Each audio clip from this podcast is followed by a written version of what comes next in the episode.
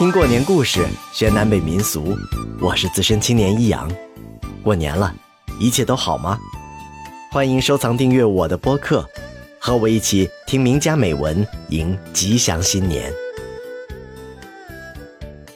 今天要分享的是林语堂先生的《我并不要旧历新年，但旧历新年自己来了》。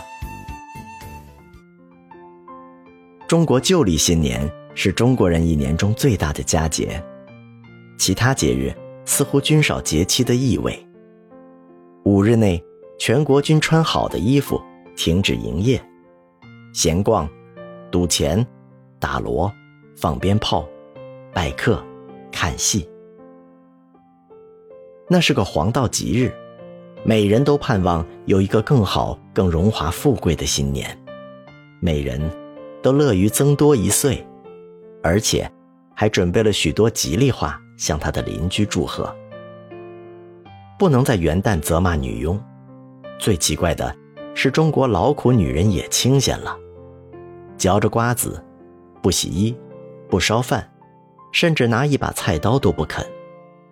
这种懒惰的辩论是元旦切肉就会切掉运气，洗什么东西就会洗掉运气。把水倒掉，就会倒掉运气。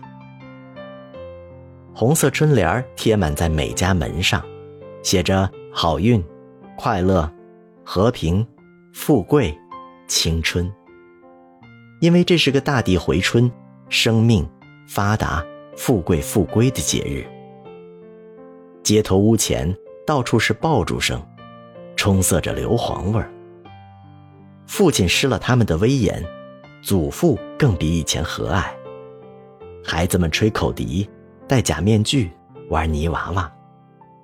乡下姑娘穿红戴绿，跑三四里路到邻村去看草台戏。村上的纨绔少年恣意地卖弄着他们的风情。那天是女人的解放日，洗衣烧饭的苦工解放日。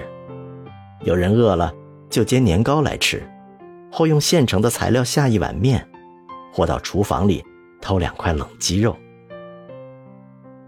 中国政府早已正式废除阴历新年，但阴历新年依旧故我，不曾被废除掉。我是个极端摩登的人，没有人可以说我守旧。我不懂遵守旧历，而且还喜欢畅行十三个月的年历，每月只有四个星期或二十八天。换句话说，我的观点很科学化，很逻辑化。就是这点科学的骄傲，使我在过新年时大失所望。每个人都假装着庆祝，一点儿没有真感情。我并不要旧历新年，但旧历新年自己来了。那天是阳历的二月四号。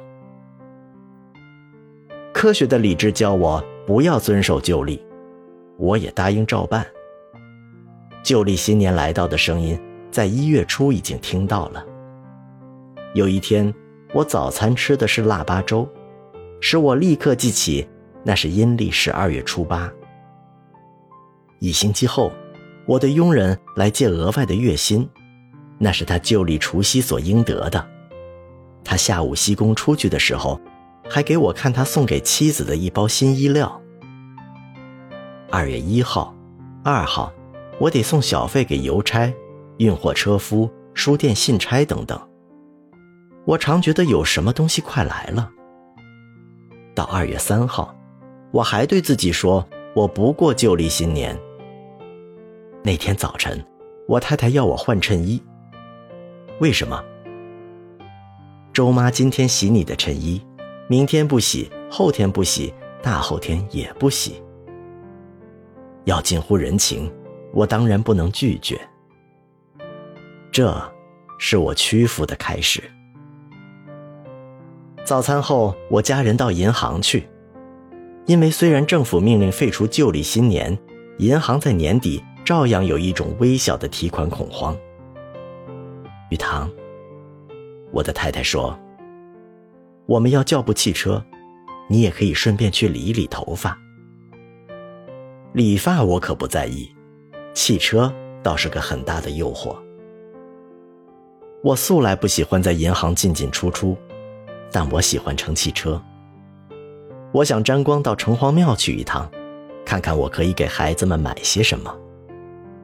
我想这时总有灯笼可买。我要让我最小的孩子看看走马灯是什么样的。其实我不该到城隍庙去的，在这个时候一去，你知道，当然会有什么结果。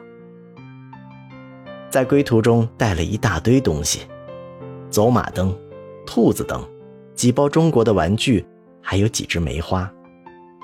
回到家里，同乡送来了一盆家乡著名的水仙花。我记得儿时新年，水仙盛开，发着幽香。儿时情景不自禁地出现在我眼前。我一闻到水仙的芬芳，就联想到春联儿、年夜饭、鞭炮。红蜡烛、福建橘子、清晨拜年，还有我那一件一年只能穿一次的黑缎袍。中饭时有水仙的芳香，想到五香的萝卜米果，也就是萝卜做的年糕。今年没人送萝卜米果来，我慨叹地说：“因为厦门没人来，不然他们一定会带来的。”我太太说：“武昌路广东店不是有吗？我记得曾经买过。我想，我仍然能找到那家店。不见得吧？”太太挑衅地说。“当然我能够。”我回驳她。下午三时，我以手里提一篓两磅半的年糕从北四川路乘公共汽车回来。午时，炒年糕吃。满房是水仙的芳香，我很激烈的感到我像一个罪人。我不准备过新年，我下了决心说，晚上我要出去看电影。你怎么能？我太太说，我已经请了朋友今晚来家里吃饭。那真糟透了。五时半，最小的女儿穿了一身新做的红衣服。谁给他做的新衣服？我责问，心惊显得有点动摇，但还能坚持。黄妈穿的，那是回答。六时，发现蜡烛台上点起一对大红蜡烛，烛光闪闪，似在嘲笑我的科学理智。那时，我的科学理智已经很模糊、微弱、虚空了。谁点的蜡烛？我又挑战。黄妈点的，是谁买的？我质问。还不是早上你自己买的吗？真有这回事吗？那不是我的科学意识，一定是另外一个意识。我想有点可笑，但记起我早晨做的事，那也就不觉得什么了。一时鞭炮声音四起，一阵阵的乒乓声。像向我的意识深处进攻，我不能不抵抗，掏出一块洋钱给我的仆人说：“阿琴，你拿一块钱去买几门天地炮，几串鞭炮，越大越响越好。”在一片乒乓声中，我坐下来吃年夜饭，我不自觉的感觉到很愉快。分享热闹，分担烦恼。记得收藏订阅我的故事，也希望在评论区得到你的祝福。我是资深青年一阳，别忘了点赞哦。愿你新的一年一切安好。